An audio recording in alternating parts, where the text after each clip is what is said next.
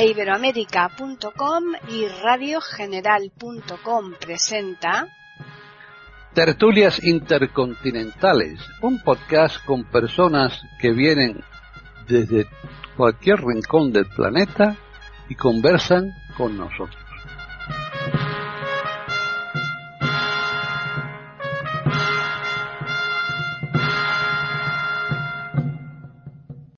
Bienvenidos un día más a Tertulias Intercontinentales en iberoamérica.com. Soy Paqui Sánchez Galvarro y un día más estamos aquí eh, reunidos para tratar un tema, un tema que, eh, aunque es muy antiguo, pero no por ello de menos trascendencia de los que nosotros solemos hablar.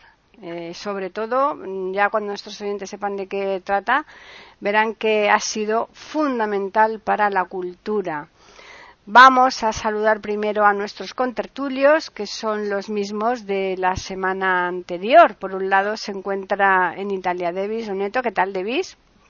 Muy bien, muchas gracias, Paquita. Un saludo para ti, para todos los contertulios, naturalmente, y por supuesto también para la audiencia de este maravilloso podcast que es iberoamerica.com. Bien, pues continuamos también en Chile, igual que lo hacíamos la semana anterior, y ahí está Jorge Muñoz. ¿Qué tal, Jorge? Hola, Paqui, gusto saludarte a ti, a Juan Carlos, a Davis y, por supuesto, a nuestros auditores. Y ya finalizamos aquí en Madrid, que es donde estoy yo, por eso lo dejo para lo último, porque por la cercanía que está Juan Carlos Parra. ¿Qué tal, Juan, Juan Carlos? Hola Paquita, hola Jorge, hola David. Pues bien, aquí andamos, eh, pues eso, esperando a ver de qué nos vas a decir que nos pongamos en marcha. Bueno, pues es que hoy, fijaros, eh, habéis elegido un tema muy, muy interesante porque nuestros oyentes que sepan que los temas mm, se deciden aquí entre todos. ¿Eh? en propuestas y una veces pues se lleva adelante el que dice Jorge, otro día el Davis y así vamos rotando para dar gusto a todos, ¿no? hay que satisfacer a todos. Y el de hoy yo creo que han sido bastante eh, un acuerdo bastante global, ¿eh? del grupo, porque vamos a hablar de la imprenta. ¿Qué, qué, cómo estaríamos hoy día si no hubiese existido la imprenta? Si hubiéramos tenido que seguir escribiendo todo manualmente, ¿dónde estaríamos? Yo creo que, vamos, mejor no pensarlo. Vamos a comenzar ya la charla con Davis. Efectivamente, Paquita, tú lo has dicho perfectamente, mejor no pensarlo, mejor no pensar a lo que sería este mundo sin libros, sin la posibilidad de eh, imprimir todas las obras que estamos imprimiendo y, que efectivamente nos permiten gozar de la literatura, de la filosofía, de la historia y de todo lo que nos gusta más. A ver, es una invención prodigiosa esa de la imprenta porque sinceramente se puede decir que ha sido una auténtica revolución. Es una revolución que unos historiógrafos, unos históricos, unos historiadores, perdón, unos historiadores han dicho que es una revolución que puede ser considerada parecida a la que ha constituido, por ejemplo, Internet. ¿Por qué? Porque, por ejemplo, la imprenta de aquella época ha podido permitir una circulación de las noticias, una circulación de, de libros que antes no había. Así que, claramente, la imprenta es una invención que ha sido posible por mérito de Juan Gutenberg. Juan Gutenberg, que ha nacido en 1399 y se murió en 1468, más o menos. Ha sido un, un, hombre genial, ha sido una figura también bastante controvertida porque parece que ha tenido muchísimas deudas, que también ha tenido que eh, ser llamado a juicio porque no pagaba las deudas, luego profundizaremos más el tema, pero era una persona que efectivamente ha podido darle la, sacar adelante esa importantísima este importantísimo descubrimiento. ¿Y qué ha hecho Gutenberg? Bueno, Gutenberg ha hecho una operación que consistía en, en una fundición de las letras en unos metales, de forma que se pudiera imprimir más veces la misma página, por ejemplo, y se pudiera hacer más copias de un mismo libro. Acordémonos que efectivamente los libros antes estaban eh, teníamos los libros por mérito de unos manuscritos que normalmente se, se, tenían en los monasterios. Eran los monjes que se daban, intentaban curar ese tipo de, ese tipo de, operación, intentaba sacar adelante ese tipo de operación. Una operación que era muy laboriosa y que hacía que los libros efectivamente costaran muchísimo dinero. Así que unas, por ejemplo, de las consecuencias de esta revolución, de la invención de la prenta, ha sido que los libros podían ser un poquito más baratos de lo que eran. Así que se puede pensar que no todos, por supuesto, pero una mayor cantidad de gente pudiera disfrutar de esta maravilla que eran los libros. De momento cedo palabra. Muy bien. Jorge. Bueno, Johannes Gutenberg tenía como verdadero nombre Johannes Fleintic. El nombre de Gutenberg le viene porque su madre, cuando se casa, eh, da como dote el Palacio Gutenberg. Y de ahí, eh, donde vivió él, eh, pertenecía a una familia patricia, de Maguncia, eh, su padre era orfebre, y de ahí se le empezó a llamar Juan Gutenberg. Como decía David, su vida está un poco en la bruma, ya que hay momentos en que se desconoce qué fue de él. Eh, aprendió de muy niño la orfebrería de su padre y hasta los 30 años llevó una vida, entre comillas, bastante normal. Pero cuando estalló el conflicto entre los patricios y los gremialistas, tuvo que huir de su ciudad, eh, Juan Gutenberg.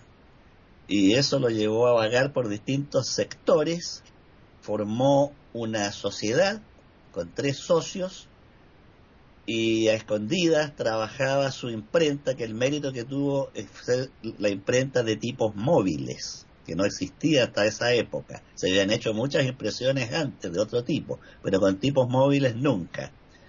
A la muerte de uno de los socios, eh, los herederos de los socios demandan a Gutenberg para pedirles que le reembolsen a ellos, a los herederos, el aporte de capital que hizo aquel socio. Ese juicio lo ganó Gutenberg, lo ganó, eh, los tribunales no lo condenaron a devolver ese aporte. Su problema se produjo cuando requiriendo capital, se acercó al banquero Fust y éste se asoció con él. Se asoció después de dos años de conocer sus ideas y empezó a presionarlo porque Gutenberg era muy cuidadoso de los detalles, entonces iba muy lento en su emprendimiento empresarial, como diríamos en términos actuales. Empezó a presionarlo y cuando firmó contrato con Gutenberg, una de las garantías era toda la maquinaria de Gutenberg pasaría al banquero Fust, cosa que ocurrió porque ganó el juicio Fust. Pero ya se habían alcanzado a hacer impresiones. Lo primero que se imprimió fue el Misal de Constanza, que fue el primer libro impreso de la historia.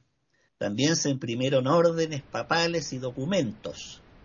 Después hizo Gutenberg su famosa Biblia Latina, tomando la Biblia de San Jerónimo, que se imprimieron 120 ejemplares en papel y 20 en eh, otro formato, en pergamino.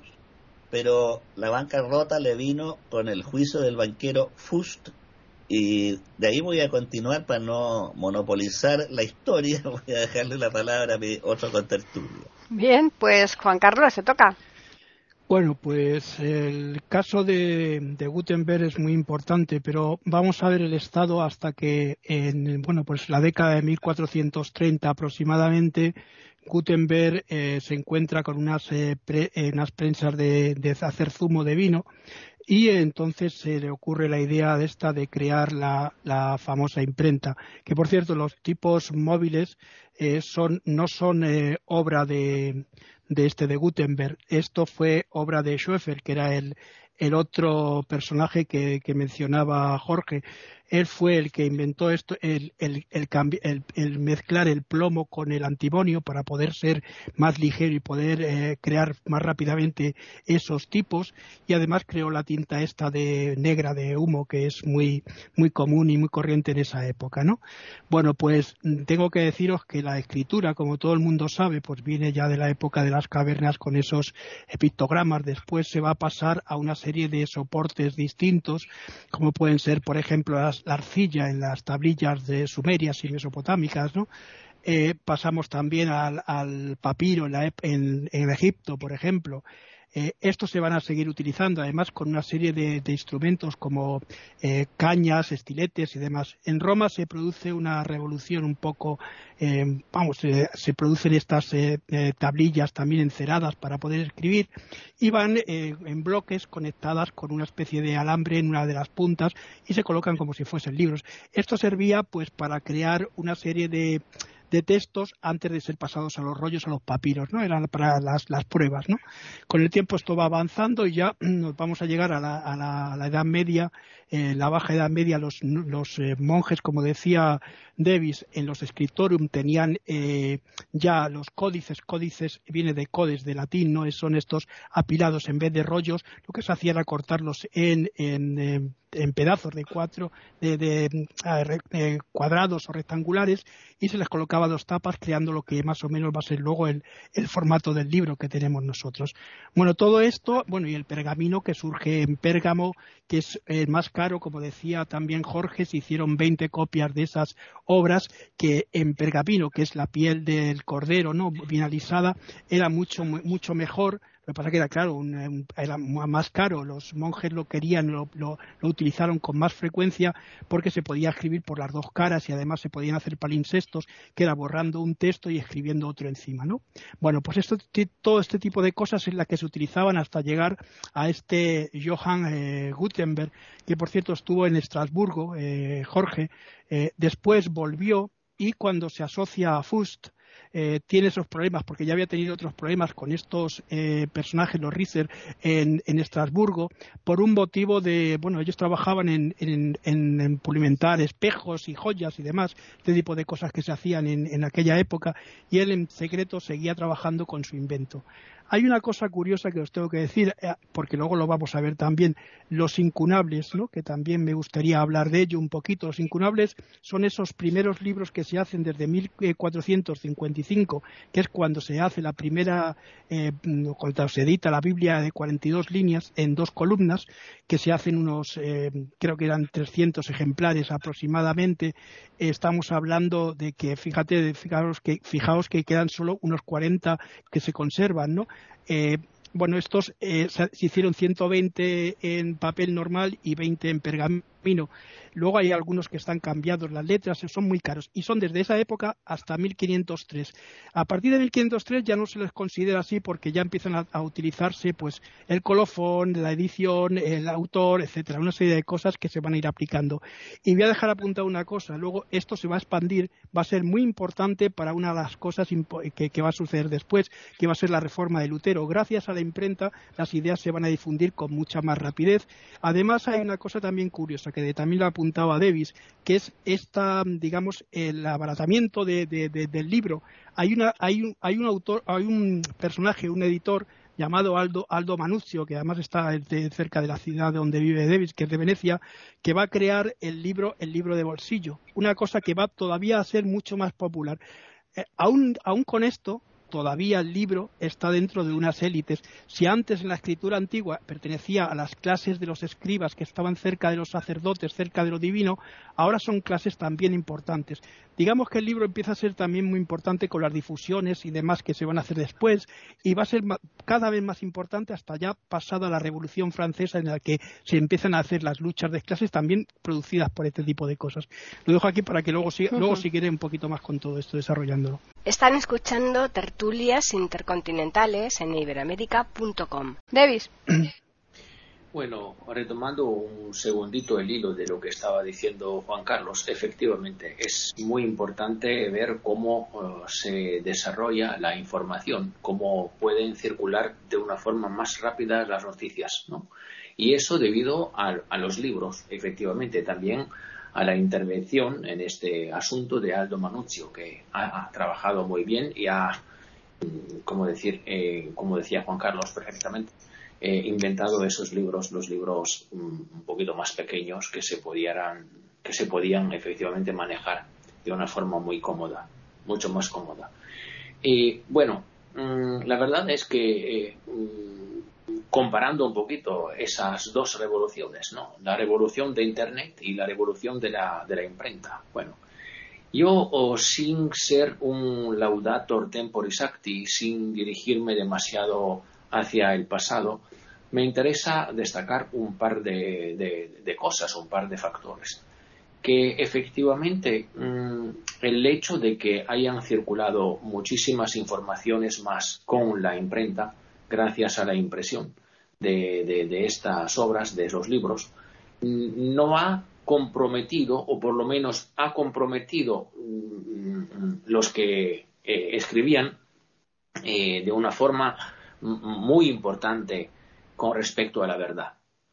Con Internet, en cambio, tenemos una circulación de noticias que lamentablemente a menudo son falsas. ¿Y, y eso por qué? Porque Internet garantiza una rapidez mucho mayor en, el desarrollo, en la proposición de la noticia. Son dos cosas que, para mí, en mi manera de ver, no pueden ser comparadas, en el sentido de que la invención de la prensa ha permitido la circulación de la cultura. La de Internet también, porque claramente en Internet no tenemos totalmente cosas negativas, pero ha hecho Internet que efectivamente se desarrollan mm, bastante frecuentemente esas que se llaman fake news, es decir, unas falsas noticias. Lo que, por ejemplo, con la imprenta no podía ocurrir. Entonces, a mi manera de ver, no se puede comparar la invención de la prensa, de la imprenta, perdón, con, con Internet. Son dos cosas muy distintas que claramente han dado un paso adelante para la humanidad. La humanidad ha dado un paso adelante con esas dos invenciones, pero es un paso adelante muy distinto, porque este de Internet nos lleva a una propaganda masiva. Es verdad que también con los libros se podía organizar una propaganda, pero era una propaganda un poquito más meditada. Y sobre todo yo creo una cosa, que cuando se tiene que pagar por lo que se publica, se tiene muchísimo más cuidado. Y cuando se puede escribir gratis y mm, involucrar el resto de la humanidad en lo que se escribe, sin pagar, se escribe con demasiada facilidad y sin pensar demasiado a lo que se está escribiendo. De momento lo dejo aquí para que sigan los contentudos. Jorge. Bueno, voy a remontar un poco en la historia porque es justo reconocer que los intentos por eh, transmitir las ideas y la palabra son antiquísimos. Obviamente lo primero fue la oralidad, por eso existían los rapsodas y juglares, y el conocimiento se transmitía de padres a hijos, a nietos, etcétera, oralmente. Esa fue la primera y gran fuente. Pero ya los chinos hicieron eh, impresiones, hicieron impresiones en colores incluso. El problema que tuvieron los chinos es que el sistema alfabético chino es extremadamente complejo y en base a ideogramas, lo cual hacía muy difícil elaborar tipos separados. Ellos trabajaban con planchas completas en madera, arcilla o metal, por lo tanto podían imprimir dibujos, por ejemplo, completos. Eh, y por supuesto, como dijeron ya mis contertulios, los grandes acumuladores del conocimiento fueron los monjes, los escribas y amanuenses, y escribir un libro tardaba años, de modo que el conocimiento estaba emposado en los templos y en la monarquía, los más ricos, los más poderosos, y el pueblo permanecían analfabetos y en la mayor ignorancia, lo cual le permitía al poder manipularlo de mucho mejor manera. Otro gran mérito de Gutenberg es que separó los componentes del texto. Esto no se había hecho. O sea, se eh, descompuso el texto en letras, en todos los signos de puntuación y en letras enlazadas. Esto no se había hecho. Y esto permitió un verdadero salto en este proceso, que por supuesto se arrastra de siglos, pero que tuvo su culminación en él. Un admirador que tuvo Gutenberg fue Martín Lutero, que mencionaba Davis que mandó imprimir nada menos que medio millón de Biblias, una cifra extraordinaria para la época. Medio millón no de cualquier Biblia, sino la Biblia traducida por él al alemán.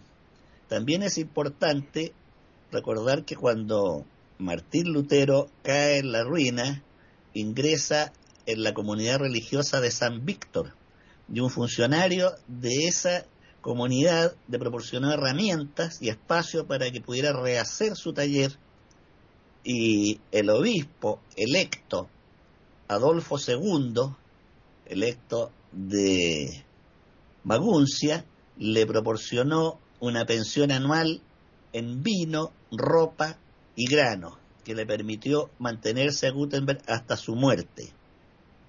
Fue sepultado en la comunidad religiosa de San Víctor, pero con las guerras posteriores su tumba fue completamente destruida.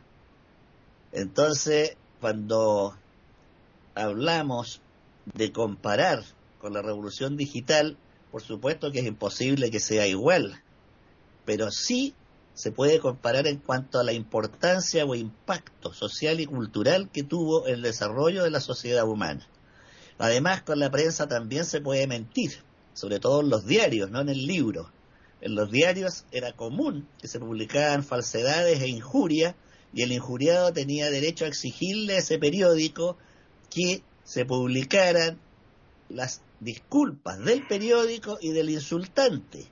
De modo que no es tan así que con la letra impresa no se podía difundir la mentira. Y, y hay libros que transmiten verdaderas falsedades en la actualidad, con la apariencia de gran seriedad, y son verdaderos disparates que hay gente que sigue, estos libros de las sectas, por ejemplo. Y hablo de libros, con excelentes empastes y papel. También es bueno recordar que con el surgimiento de la imprenta de Gutenberg que permitió la distribución y circulación más rápida y barata del pensamiento, surgieron también los primeros índices de libros prohibidos, porque la Iglesia y la monarquía se sintió perjudicada cuando surgieron libros que contradecían sus versiones, que eran las únicas que circulaban, que el pueblo no tenía otra opinión. Por lo tanto, aparecieron los índices de libros prohibidos y, por y la censura. Y por el momento quedo aquí. Juan Carlos.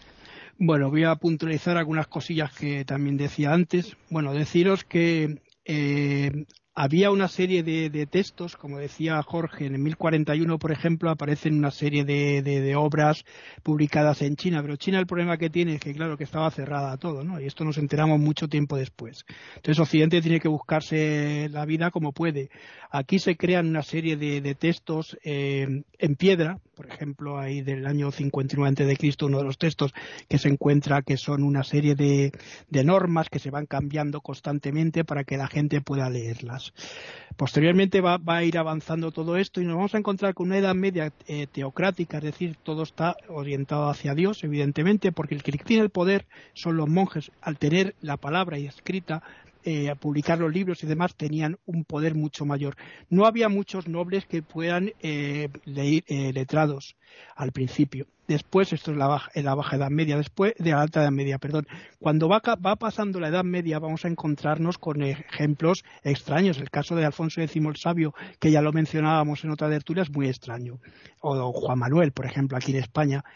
Pero poco a poco esto se va a ir equilibrando hasta llegar a la verdadera revolución que es esta, la revolución de, de la imprenta. La imprenta supone un antes y un después. Un antes y un después porque eh, incluso el saber que estaban las universidades y eran eh, encargos de copias a los monasterios, va a tener también un desarrollo mucho mayor. Es verdad que las universidades van a tener un impulso y van a dar un impulso muy grande. Después, en cuanto al nacimiento de Gutenberg que decía Davis, 1399, yo he visto tres fechas, 1397, 1398, 1399, eso está envuelto todo en una especie de bruma. En cuanto a los incunables, como decía antes, en España hay un caso excepcional. Veréis, en España se publica en 1474 eh, un sinodal, el sinodal de Águila Fuente, que es la primera obra eh, escrita em, y publicada por la imprenta. Es un sínodo, simplemente lo que se hace es imprimir una serie de, de 40 páginas sobre ese sínodo. Después hay otra obra que es Los Lores y Troves de, de Nuestra Señora, que se hace en Valencia, que es también. Pero en España eh, se va, se va a hacer desde 1503 hasta 1550, 1540 en algunos países van a dejar que sean incluso los que sean incluso llamados incunables. Que además viene de una palabra mm, eh, latina que es eh, incunábula en, plural, incunábulo en singular, que significa esto, simplemente significa en pañales, en la cuna todavía, ¿no? Es decir, son los primeros textos que están saliendo de esa rudimentaria, rudimentaria imprenta, ¿no? que se acaba de empezar, acaba de empezar. Acaba de empezar y que va a ser imparable.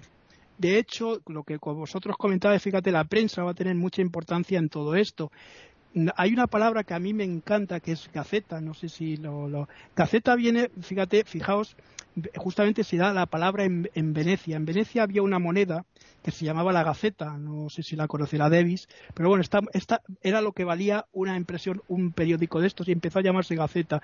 De ahí se difundió las primeras gacetas a todo el mundo con este nombre. Quiero decir que es muy importante en Venecia estas formas de imprimir.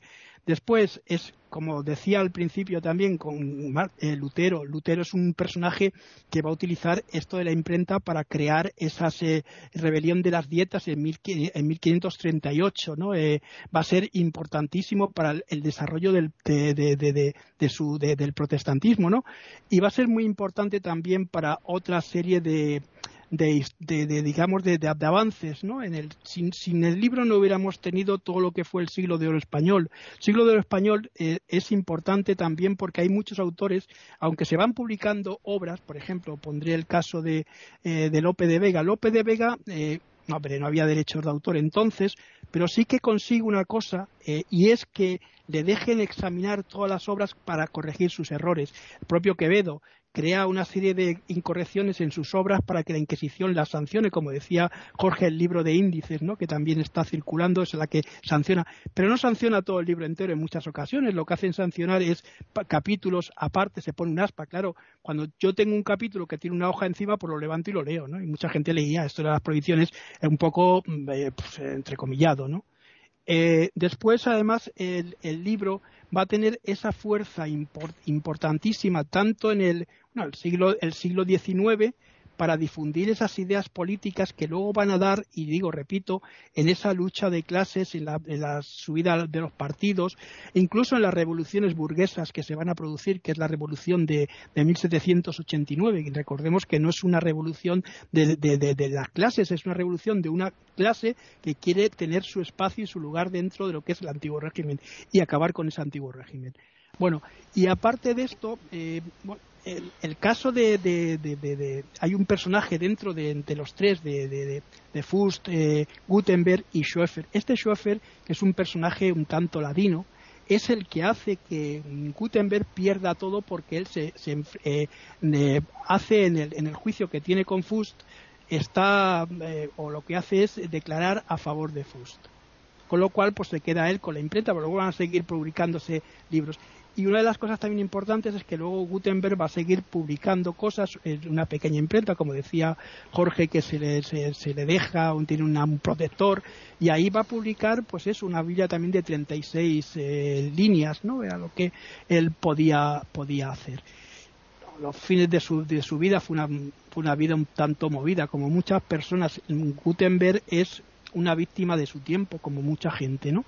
Pero fue un gran visionario, comparado incluso, mm, podríamos decir, a lo que fue el descubrimiento de América. Yo siempre he pensado que con Gutenberg empieza el verdadero renacimiento, empieza una edad moderna que antes estaba muy oscura por esa falta de conocimiento. Están escuchando tertulias intercontinentales en iberamérica.com. Seguimos con Davis. Bueno, eh, claramente eh, es un tema que da muchísimo por hablar, ¿no? Hablamos de un, momento que es la, baja edad media prácticamente, en, el que es difícil tener fecha, por ejemplo, como decía Juan Carlos antes, es difícil tener fecha, fecha ciertas, no seguras.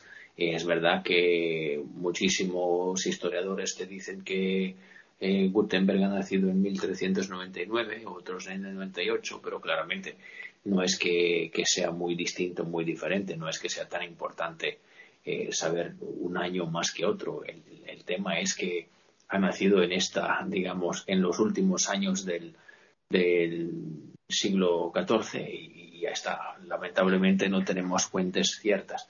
Y yo creo que es un, gran fenómeno, una, una, gran invención y que como todas las invenciones tienen tiene lo bueno y tiene lo malo. Claramente puede ser utilizada por decir la verdad para mantener un, respeto hacia los demás y, puede ser utilizada también de una mala forma, como efectivamente decía Jorge antes. Eso eh, está claro.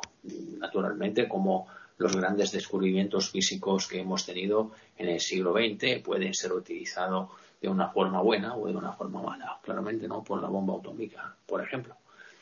Entonces, yo lo que quiero destacar mm, es que, sinceramente, me parece que esa gran invención nos ha permitido valorar la palabra. Y, eso es un prodigio, digamos, en el sentido de que el hombre se expresa eh, por palabra y tener la palabra como forma de comunicación y poder hacer que esa forma de circulación de comunicación, perdón, pueda circular de una forma tan rápida es un éxito, es un éxito muy importante. De momento lo dejo aquí. Seguimos con Jorge. Bueno, la imprenta como tal surge en pleno siglo XV, o sea, en el siglo del Renacimiento. De modo que no cabe duda que Gutenberg es un personaje renacentista de la mayor importancia. Efectivamente, cuando en el colegio, en la escuela, siempre se le menciona a los niños los hitos más importantes de la humanidad. Se habla del descubrimiento del fuego, la invención de la rueda, el descubrimiento de América, los viajes espaciales, la, perdón, antes la, eh, revolución digital, ahora, etcétera, pero eh, la imprenta está a la par de todos estos, no tiene nada que envidiarle porque produjo un verdadero vuelco en el devenir social. Incluso el descubrimiento de América tiene que agradecerle a la imprenta porque se empezaron a imprimir los mapas, que también sirvieron a los navegantes italianos, portugueses y españoles que llegaron acá. De modo que la imprenta fue una especie de bomba de racimo en sus efectos sociales y culturales. Acá, América Latina, la primera imprenta llegó en el año 1583 a Tenochtitlán, en México. A nuestro país, en Chile, la imprenta la trajo el general José Miguel Carrera desde los Estados Unidos. Vino un norteamericano acá a mostrar este aparato y su funcionamiento. De modo que la imprenta influyó en muchas geografías con sus resultados y, como decía Davis, todo invento puede ser usado para el bien o para el mal, pero ese no es el problema del, del invento, ¿no? El cuchillo que uso para cortar el bistec puedo emplearlo para asesinar a mis vecinos, pero el cuchillo no tiene la culpa. Es mejor cortar la carne con cuchillo que destrozarla a tirones. Y efectivamente el libro es un avance extraordinario en la cultura y el desarrollo del ser humano. Y la pregunta que hacía Paque al inicio es muy importante, ¿cómo sería la sociedad actual sin imprenta, sin letra impresa? Probablemente estaríamos en una fase máxima de llegar hasta la Edad Media. Los libros eh, escritos a mano, demorándose años en, en escribir un texto. Entonces, ahora enfrentamos un nuevo dilema, que es el libro ya no en papel, sino el libro digital. Muchas personas ya no leen en papel, sobre todo la gente joven. Yo tengo una sobrina que es ingeniero en informática, entre paréntesis, y tiene un tablet que muchos deben tener, lo deben conocer ustedes, que la imagen que da es casi idéntica al papel, o sea, no produce ninguna refracción ni daño a la vista. Entonces puede tener eh, mil, dos mil libros en un espacio chiquitito con un tablet y van leyendo en papel. Entonces ahí tenemos otro tema, que esto que partió en el siglo XV, porque si bien es cierto nació a finales del XIV, pero el invento fue en el XV, el desarrollo, eh, cómo ahora está creando un nuevo tipo de libro y ya tenemos editoriales digitales. Por el momento lo dejo aquí. Juan Carlos. Bueno, pues eh, decía que efectivamente, y lo decía también Jorge Davis, que, cómo podríamos eh, en torno a nosotros ver la vida, ver la vida sin libros, sin lo que inventó Gutenberg. Por eso creo que efectivamente, Jorge, es una eh, algo que no está mencionado y que no está valorado como se tiene que valorar. ¿Por qué? Pues porque es el invento revolucionario de una, de, vamos, creo que, que, va a girar en torno a lo que somos, a nuestro pensamiento y el pensamiento, bien como ha dicho Davis, es el que luego se va o es el que va a arropar a la palabra que es la que vamos a utilizar para comunicarnos, ¿no? En cuanto a lo que es el, eh, hablaba antes decía una cosa de los incunables, es verdad lo que tú decías, los hay, mm, bueno, porque ahora se está hablando entre, entre datar o, clasificar incunables eh, de tipo, tipográficos, o de planchas, ¿no? de bloque, ¿no? Entonces, se ha llegado al acuerdo de que esos también son incunables, estos que eran de bloque. Por otra parte, hay otra cosa que quiero contaros. Es verdad que en 1583 llega a Tenochtitlán, a, México, la primera imprenta.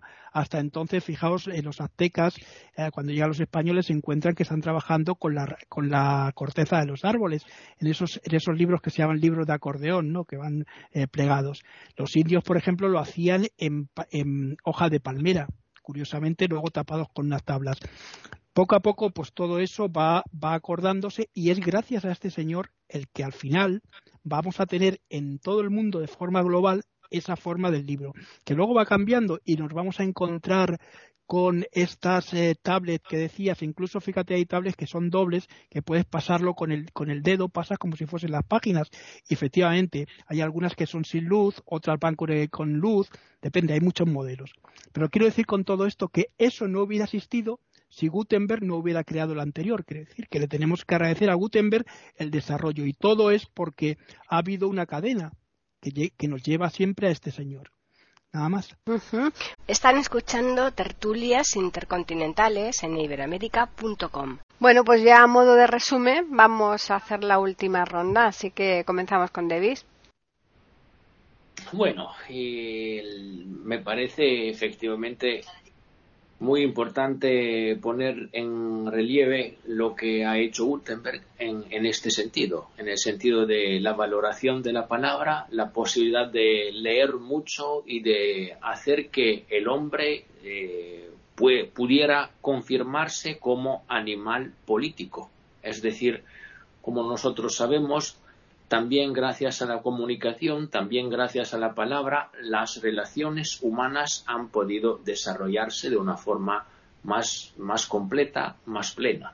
Y en este sentido, la, la, invención de la imprenta ha permitido todo esto. Con lo cual, lo que decía efectivamente Juan Carlos, tenemos que agradecerle a Gutenberg también si ahora es posible eh, tuitear, si ahora es posible comunicar, si ahora es posible utilizar las palabras con tanta facilidad como antes, en cambio, no se podía.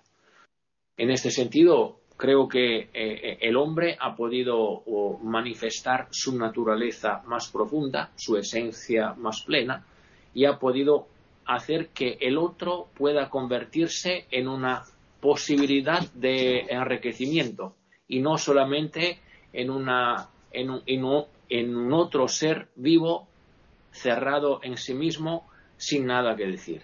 Con lo cual, gracias a este tipo de, de, de invento, me parece que tenemos la posibilidad de, de, poder relacionarnos, de poder aprender muchas perspectivas que antes no podíamos mm, dominar. Lo dejo. Jorge.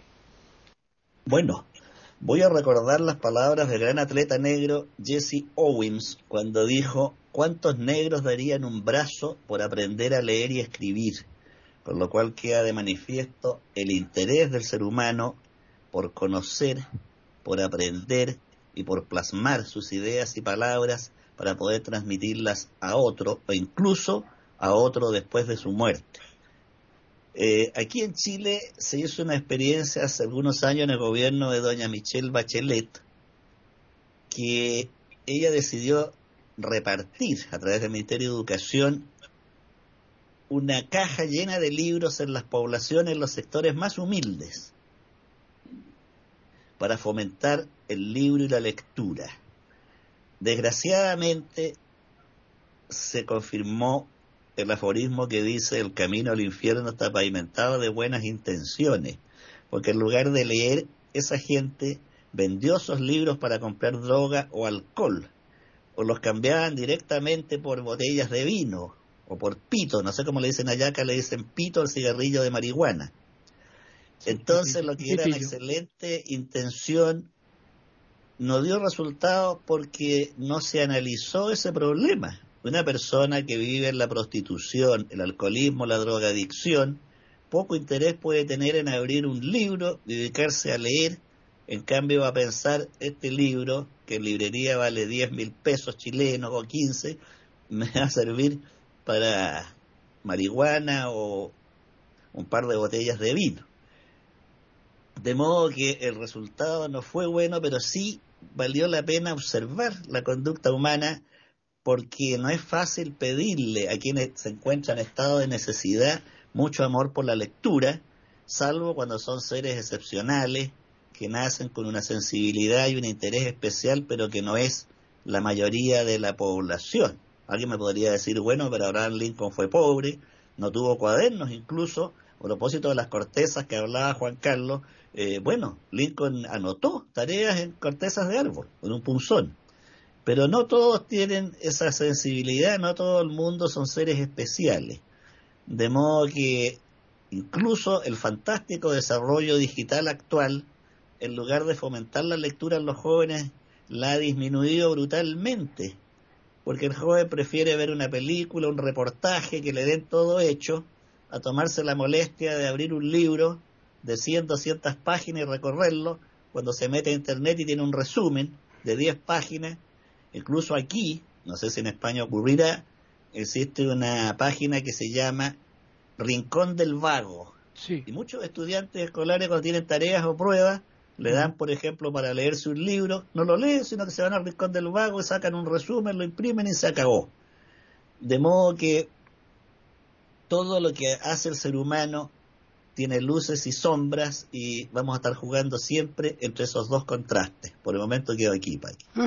Y ya finalizamos pues, con Juan Carlos. Pues, pues, Jorge, sí que existe el rincón de vago, existe para todo el mundo. Lo que pasa, mira, yo tengo compañeros míos de facultad que están dando clases que se encuentran con que hay gente que es muy tonta, ¿no? Porque incluso le ponen todas las fechas y datos y cosas, como lo imprimen directamente, no se dan cuenta de lo que, lo que están haciendo, ¿no?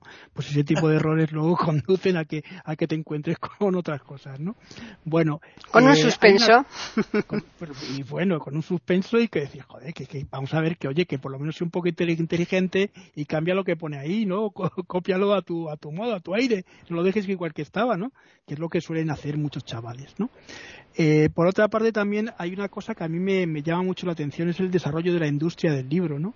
Gracias a Gutenberg, pues tenemos las editoriales que tenemos actualmente, los premios que tenemos de literarios también se desarrollan en torno a las editoriales, también los negocios de quién va, quién va a publicar y quién no va a publicar, esto puede ser también, se pone también en esa balanza, ¿no? En la balanza de si es bueno o es malo el libro o, si es mejor este autor porque puede darme más dinero o no, es decir, el lucro. Lucro siempre va a estar detrás de todo, ¿no?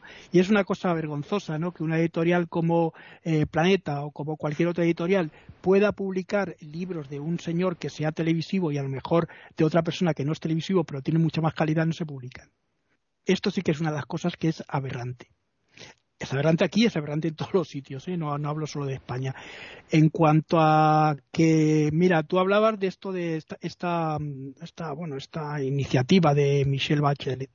Bueno, pues en Perú se hizo otra, otra iniciativa con una biblioteca que todavía sigue funcionando, que es con burritos y llevar a, los, a la gente que vive arriba en los Andes, llevarles libros y te puedo asegurar que está funcionando y que piden el libro, piden los libros y se van cambiando y los, y los van eh, eh, sacando de esa biblioteca.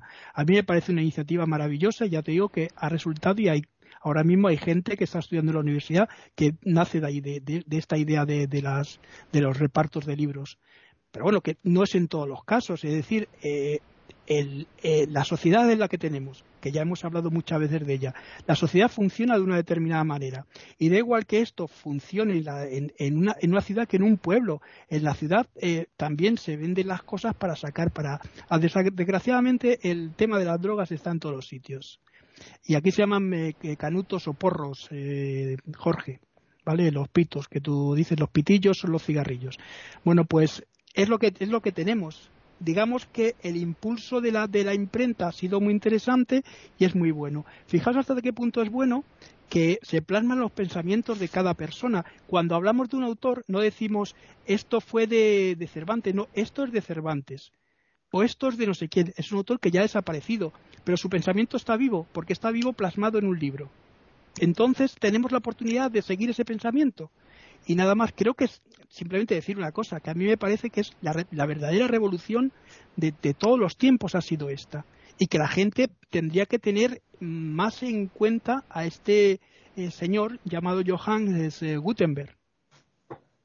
Pues sí, yo creo que mm, cualquier eh, homenaje que se le hiciera a nivel mundial estaba más que considerado porque sin duda alguna la imprenta lo que ha llevado es el, el, alfabetismo a todos los sitios, porque si no seríamos muchísimos, muchos, muchos, muchas las personas que no sabrían todavía ni leer ni escribir porque no tendrían ocasión de, de, de poder haber aprendido, ¿no?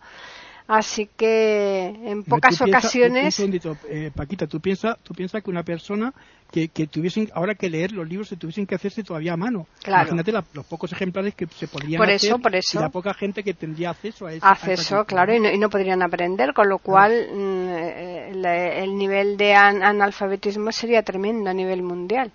Y, y, no porque la gente no quisiera aprender, sino por, por falta de medios, ¿no? O sea que este señor yo creo que se le tendría que tener una consideración muy, muy especial. Habéis dicho al principio varios eh, logros, eh, Jorge ha dicho varios logros y yo creo que este hombre quizás todavía estaría por encima de todos ellos fácilmente.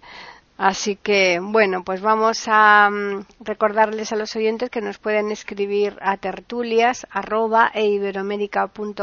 que es el correo que tenemos, y también tenemos el Twitter e Iberoamérica con las iniciales E, y la A de América en mayúsculas. Una vez más os agradecemos a todos los oyentes que nos vayan siguiendo semana tras semana, a nuestros contertulios, por supuesto, que dediquen tanto tiempo para eh, estar aquí con nosotros y plasmarnos toda su sapiencia sobre los temas que desarrollan aquí en estas tertulias. Y ya simplemente recordarles que les esperamos el lunes próximo aquí en iberoamérica.com y nosotros les tendremos lista, preparada, dentro de nuestras posibilidades, una tertulia intercontinental.